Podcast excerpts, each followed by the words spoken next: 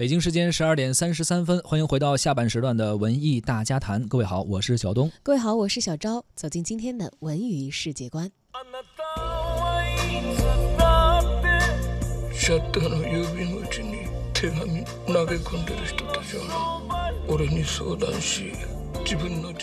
シャッターの郵便口に手紙投げ込んでる人たちは俺に相談し自分の人生现在我们听到的是来自电影《浪矢解忧杂货店》的一个预告片的片段啊，也是咱们文艺之声观影团应该是在这周六啊将会请大家看的两片联映的电影之一。呃，日本电影《浪矢解忧杂货店》将在二月二号全国院线上映，哎，就是明天了哈，全国院线上映。根据呃日本第一悬疑作家东野圭吾的同名奇幻温情小说。 解忧杂货店改编而成的一部电影，故事讲述了三个少年，哎，做了坏事儿，躲在了已经废弃的杂货店里，结果偶然发现了杂货店邮箱里面有一些寄给杂货店老板的信，而这些信居然是来自三十二年前，那一夜也成为了改变他们人生的奇迹一页。这是来自东野圭吾的奇幻温情小说《解忧杂货店》的一部改编电影。嗯，当然，这个小说呢是在二零一二年的时候发行的，已经是畅销了好几年了，算是东野圭吾的热门的作品。在日本的国内呢，也曾经三次被改编成舞台剧。而这个热门 IP 所衍生的中国本土版的《解忧杂货店》，前一段时间也是刚刚上映过啊。咱们节目呢也跟大家介绍过。是。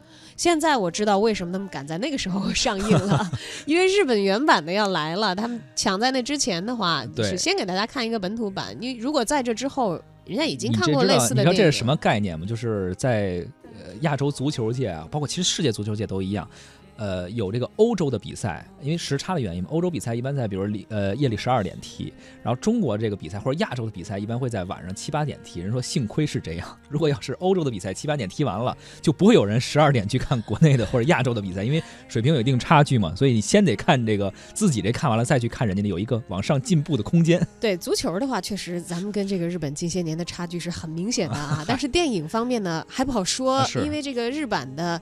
浪矢解忧杂货店和咱们已经本土化了的版本解忧杂货店，究竟哪个好哪个不好？就是咱们没有都看。不同的风格哈。对对对，我们知道，其实日本电影它不管是从拍摄手法、艺术手法，还是它的这个呃叙事的那种惯性，因为人家是这个本土创作，他们有他们习惯的一些社会心理和艺术的表达，是这跟中国人是完全不同的。对。那么现在日本版的电影来了，诠释的又是日本作者的原著小说，最主要的是。免费请您看文艺之声观影团。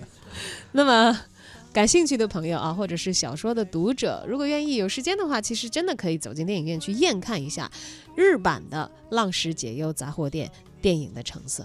不再去冒险，然后啊，然后啊，然后没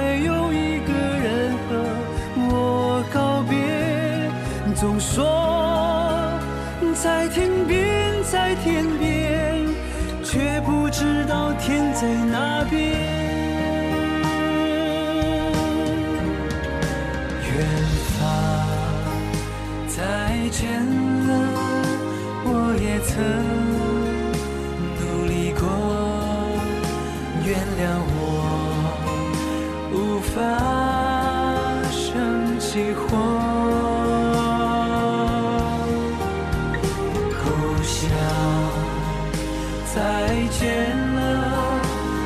只能路过，原谅我继续漂泊。